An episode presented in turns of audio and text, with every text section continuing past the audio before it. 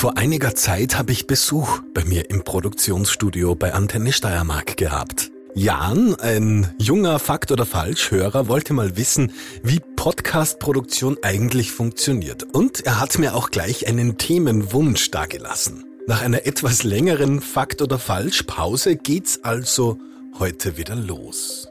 Und zwar mit einem Mythos, von dem ihr sicher auch schon viel gehört habt. Heute geht's um sagenumwobene Bermuda-Dreieck. Antenne Steiermark. Fakt oder falsch? Der Podcast für Urban Legends und unnützes Wissen mit Sebastian Krinschkel. Und damit herzlich willkommen. Schiffe und Flugzeuge, die spurlos verschwinden.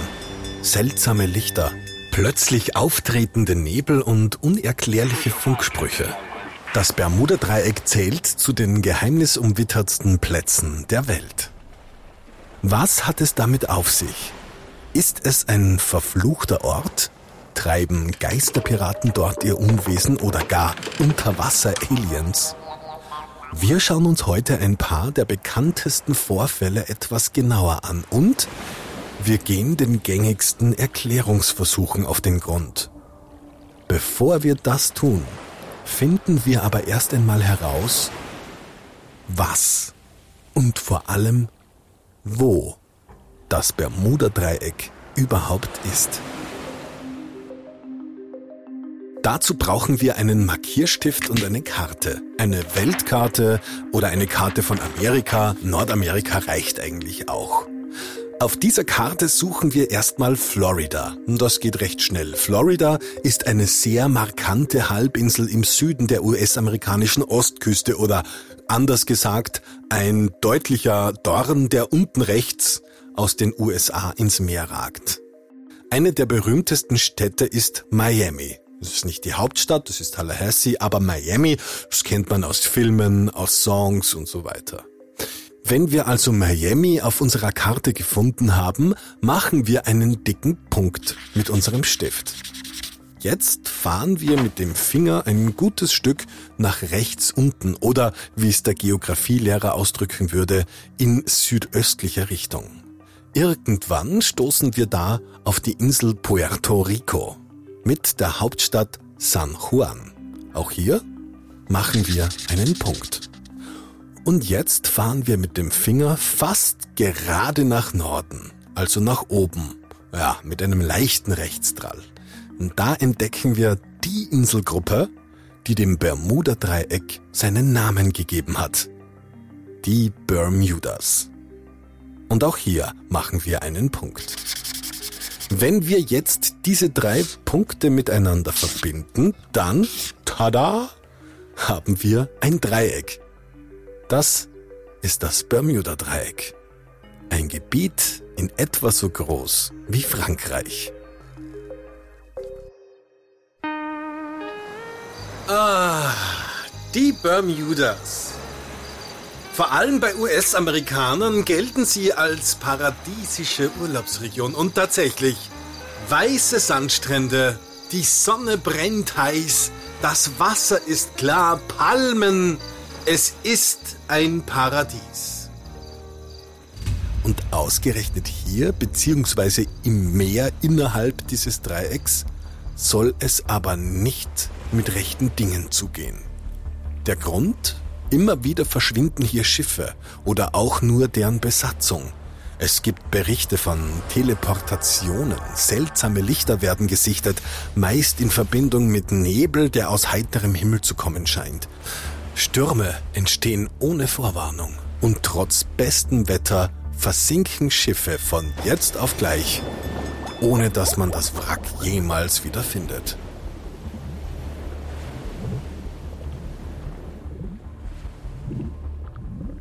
Für viele gilt das Bermuda-Dreieck deshalb als Portal in eine andere Welt, als Versteck für Aliens oder als verfluchtes Geistermeer. Aber eins nach dem anderen. Wir beginnen mit Theorie Nummer 1. Die Wurmloch-Theorie.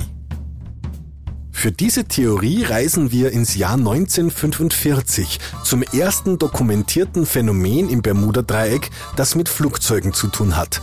Die Geschichte von Flug 19. Am 5. Dezember 1945 startet eine Gruppe von fünf Flugzeugen des Typs TFB Avenger, das sind einmotorige Torpedobomber, zu einem Übungsflug. Der Flug geht von Fort Lauderdale, einer Air Force Basis bei Miami, nach San Juan, der Hauptstadt von Puerto Rico. In den Maschinen sitzen vier Flugschüler, Männer, die kurz vor dem Abschluss ihrer Pilotenausbildung stehen, und ihr Commander, Charles Taylor. Charles Taylor ist ein erfahrener Kampfpilot. Es ist der letzte Schulungsflug, den die Offiziere zu absolvieren haben. Das Wetter ist herrlich, die Maschinen vollgetankt und perfekt in Schuss. Ihr Ziel? Die Bahamas. Von Miami aus eigentlich ein Katzensprung. Alles klappt wunderbar. Bis auf dem Rückweg nach Fort Lauderdale plötzlich Nebel aufzieht. Der Kommandant Charles Taylor verliert die Orientierung. Eine andere Flugstaffel, die ebenfalls über den Bahamas unterwegs ist, kriegt das mit und bietet ihre Hilfe an. Per Funk fragen sie nach der letzten bekannten Position der Schulungsstaffel. Und hier wird es jetzt merkwürdig. Der Staffelführer von Flug 19 antwortet, dass er sich über den Florida Keys befände eine Inselgruppe südlich von Florida, obwohl er eigentlich über den Bahamas, also östlich von Florida, hätte sein müssen. Das ist ungefähr so, als würdet ihr mit dem Auto von Graz nach Wien fahren und plötzlich seid ihr in Salzburg. Über Funk bekommt der Kommandant Taylor die Anweisung, rechts von der Sonne geradeaus weiterzufliegen, bis er über Festland kommt. Er befolgt die Anweisung, weil er aber ganz woanders ist, als alle glauben, kommt kein Land. Noch dazu verdichtet sich der Nebel. Und der Funkverkehr bricht zusammen. Taylor kann keine Nachrichten mehr empfangen. Die fünf Männer, völlig auf sich allein gestellt, wissen nicht, wo sie sind. Und es kommt noch schlimmer. Als die Dämmerung hereinbricht, gerät Flug 19 in einen Sturm. Der Staffelführer Charles Taylor beginnt die Nerven zu verlieren. Er gibt sinnlose Befehle. Mal dreht die Staffel nach Westen, dann gleich wieder nach Osten. Im Zickzack fliegen die Maschinen über den Atlantik. Aber alles vergebens. Sie finden kein Land. Als ihnen nach Stunden des Irrflugs der Treibstoff ausgeht, müssen die fünf Männer notwassern also auf der sturmgepeitschten rauen See landen. Ein letzter Funkspruch wird noch empfangen. In ihm gibt Charles Taylor Anweisungen an die anderen Flugzeuge, wie die Notwasserung durchzuführen sei. Danach reißt der Kontakt ab.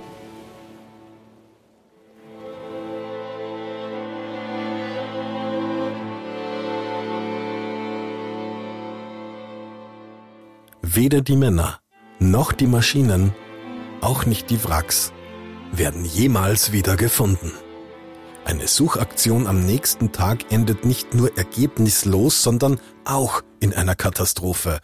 Das Flugboot, das in die Region, in der man die abgestürzten Maschinen vermutet, geschickt wird, verunglückt ebenfalls. Augenzeugen berichten von einem großen Feuerball.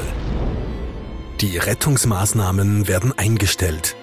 Die Männer von Flug 19 bleiben bis zum heutigen Tage verschollen.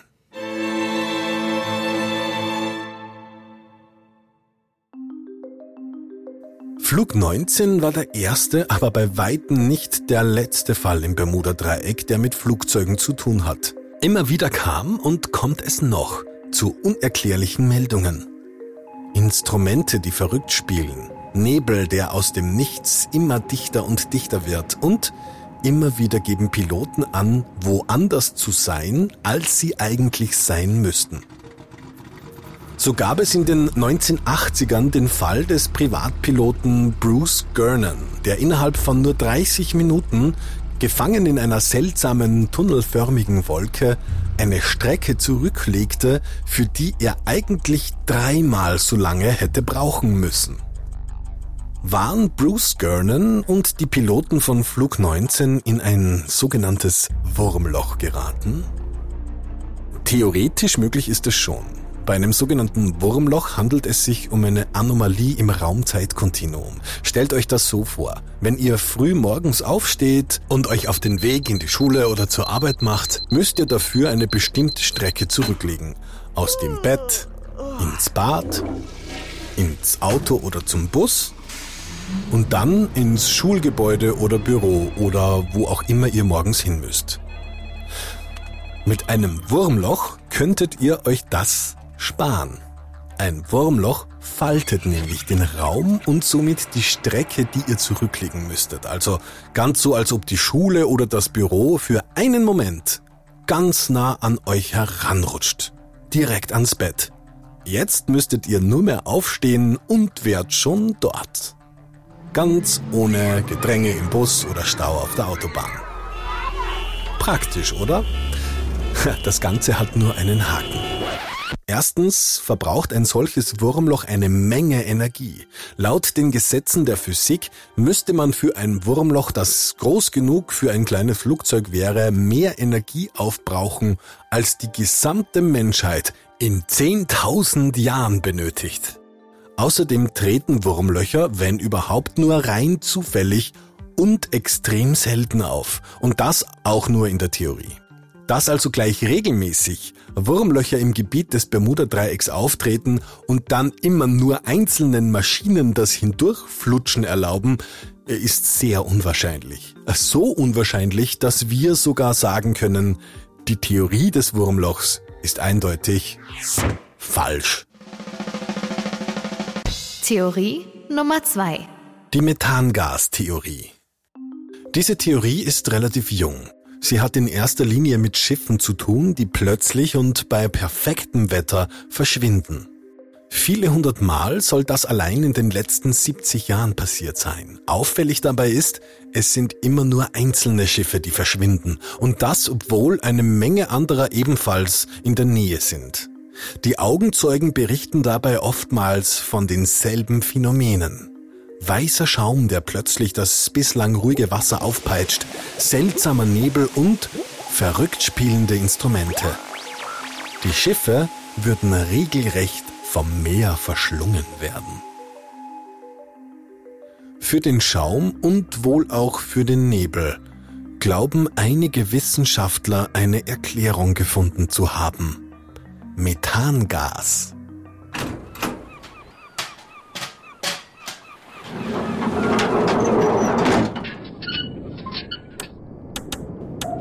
Wenn wir auf den Grund des Meeres abtauchen und sehr starke Scheinwerfer anmachen, können wir sie sehen. Riesige Felder aus Methanhydrat.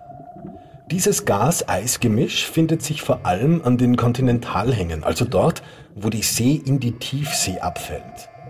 Dieses über Jahrmillionen angereicherte Gas ist fest in eine Eisschicht eingeschlossen. Aber der Klimawandel sorgt hier für ein Problem. Denn durch die Erwärmung des Meeres kommt es immer wieder zu sogenannten Blowouts. Dabei schmilzt das Eis und eine große Menge Methangas entweicht und steigt explosionsartig nach oben. Normalerweise ist das kein Problem, außer wenn genau darüber ein Schiff fährt. Denn mit Gas angereichertes Wasser hat eine geringere Dichte. Nimmt die Dichte von Wasser ab, verringert sich somit auch dessen Tragfähigkeit. Ein Schiff, das normalerweise ohne Probleme schwimmt, kann in mit Gas angereichertem Wasser untergehen wie ein Stein. Dass so etwas passieren kann, ist bekannt. Spätestens seit dem Jahr 1986. Damals erwischt eine Bohrinsel in der Nordsee aus Versehen eine Gasleitung am Meeresboden. Durch das aufsteigende Gas geht damals die ganze Bohrinsel binnen kürzester Zeit unter. Das alles spricht für diese Theorie. Aber es spricht auch etwas dagegen. Es gehört nämlich schon richtig viel Pech dazu, genau über einem Methangasfeld zu sein, wenn ein solcher Blowout passiert. Und das kann schon mal vorkommen, aber alle versunkenen und verschwundenen Schiffe im Bermuda-Dreieck auf Methangasfelder unter Wasser zu schieben, es geht sich dann doch wieder nicht aus. Und falls es doch so wäre, wäre das Problem bekannt, weil das gesamte Meer in diesem Bereich eigentlich fast ununterbrochen brodeln müsste. Und das tut es nicht. Es kann schon sein, dass an dieser Theorie tatsächlich was dran ist, aber es ist unwahrscheinlich. Und weil dieser Podcast aber nicht wahrscheinlich oder unwahrscheinlich heißt, sondern Fakt oder falsch, stufen wir die Methangastheorie ganz klar ein als falsch. Bisher verläuft unsere Suche nach dem Ursprung der Bermuda-Dreieck-Phänomene eher enttäuschend.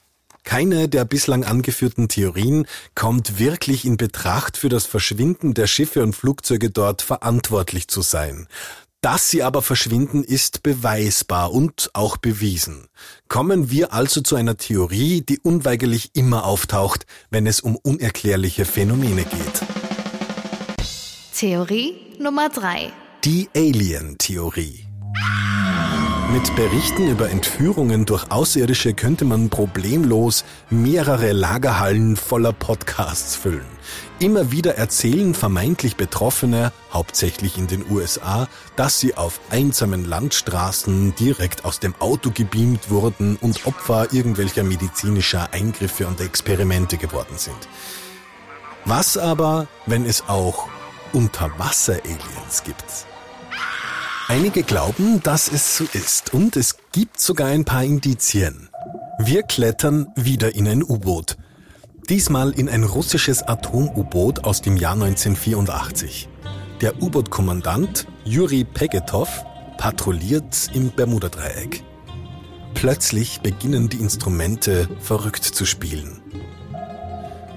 Das Sonar empfängt Signale von unzähligen winzigen Objekten, die mit mehr als 400 Stundenkilometern um das U-Boot durchs Wasser sausen.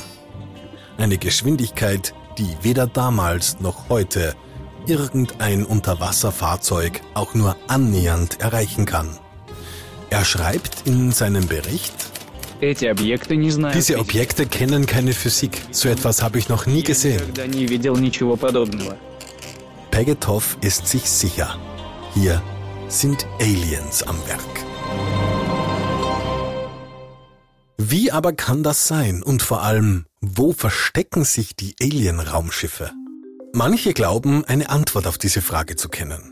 Die Aliens-Schiffe, so sind sich diese Leute sicher, verstecken sich in den sogenannten Blue Holes. Riesige Höhlen im flachen Wasser der karibischen Buchten, die viele hundert Meter tief sein sollen. Diese Blue Holes, also blauen Löcher, gibt es tatsächlich. Es handelt sich dabei um teils riesige Schächte, die oft an einem weit verzweigten Tunnelnetzwerk hängen. Von ihnen wird geglaubt, dass es sich dabei um Portale zu anderen Planeten oder gar Paralleluniversen handeln könnte. Die Blue Holes sind vor allem bei Tauchern heiß begehrt, lassen sich aber auf natürliche Korrosion zurückführen. Diese zum Teil gewaltigen Höhlensysteme haben sich vor Jahrmillionen gebildet und sind erst seit Ende der letzten Eiszeit, als die Meeresspiegel anstiegen, wieder unter Wasser. Mit Aliens haben sie nichts zu tun. Die Theorie, dass sich außerirdische Raumschiffe in diesen Blue Holes verstecken und von dort aus für Phänomene im Bermuda-Dreieck sorgen, ist also ebenfalls falsch. Gut, auch diese Theorie hat an dem Schnitt nichts geändert. Bis jetzt haben wir noch alles als unrichtig entlarvt. Fast könnte diese Folge nicht Fakt oder falsch, sondern einfach nur falsch heißen. Dass aber überdurchschnittlich viel in diesem Seegebiet passiert, das, ja zumindest das, ist eindeutig Fakt.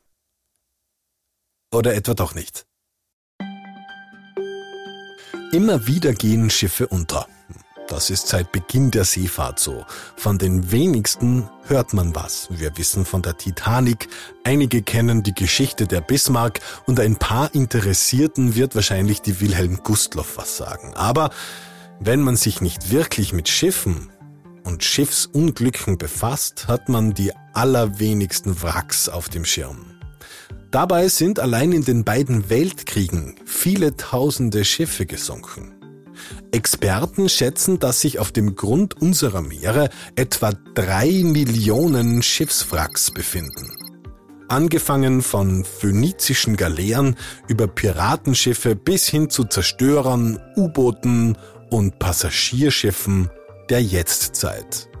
Drei Millionen Wracks. Verteilt über den gesamten Ozean.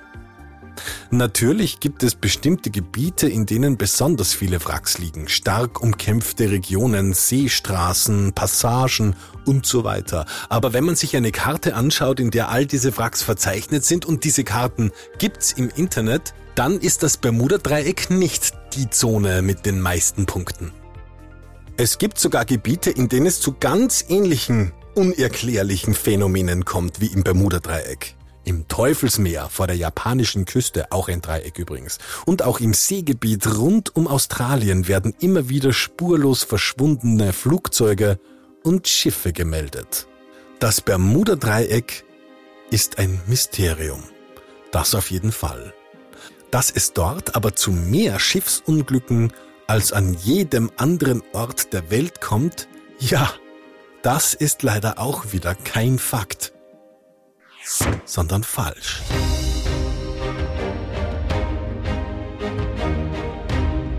Das Meer gilt als das am wenigsten erforschte Gebiet unserer Erde. Wir wissen mehr über den Himalaya, mehr über die Polkappen, ja sogar mehr über den Mond und über unser Sonnensystem als über das Meer. Der Autor Frank Schätzing hat es in seinem Roman Der Schwarm, finde ich, einmal sehr treffend beschrieben. Alles, was wir von gewissen Zonen des Meeres wissen, wissen wir von Tauchfahrten. Und das ist ungefähr so, als würde man in der Nacht mit einer Taschenlampe mitten im New Yorker Central Park herumleuchten und damit feststellen wollen, dass die Erde ein unbewohnter Planet ist. Abgesehen von ein paar Vögeln und anderen Tierchen. Im Ozean sind wir die Aliens. Dass es da immer wieder mal zu Phänomenen kommen kann, die unerklärlich und gefährlich sind, plötzliche Riesenwellen zum Beispiel oder spontan auftretende Sturmböen, das ist klar. Und dass so etwas auch in der Nähe von bewohnten Gebieten passieren kann, wie zum Beispiel eben im sagenumwobenen Bermuda-Dreieck, das ist gemeinsam mit der Tatsache, dass sich die Menschheit darüber wohl noch lange rätseln und auch gruseln wird, eindeutig, und jetzt kann ich es doch nochmal sagen heute, Fakt. Antenne Steiermark, Fakt oder Falsch? Der Podcast für Urban Legends und unnützes Wissen mit Sebastian Krinschkel.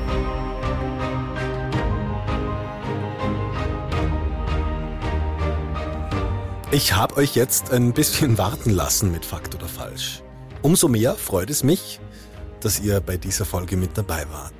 Ich hoffe, sie hat euch gefallen. Es war ja das erste Wunschthema, äh, um das ich mich jemals gekümmert habe.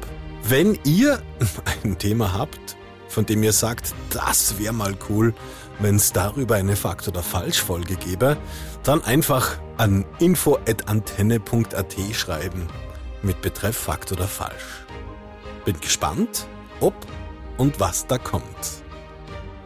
Auf die nächste Folge Fakt oder Falsch, das sei mal an dieser Stelle versprochen, braucht ihr nicht wieder so lange zu warten. Ab sofort gibt's alle vier Wochen eine neue Folge. Und beim nächsten Mal machen wir uns auf die Spur einer blutrünstigen Bestie. Bis dahin, euer Sebastian.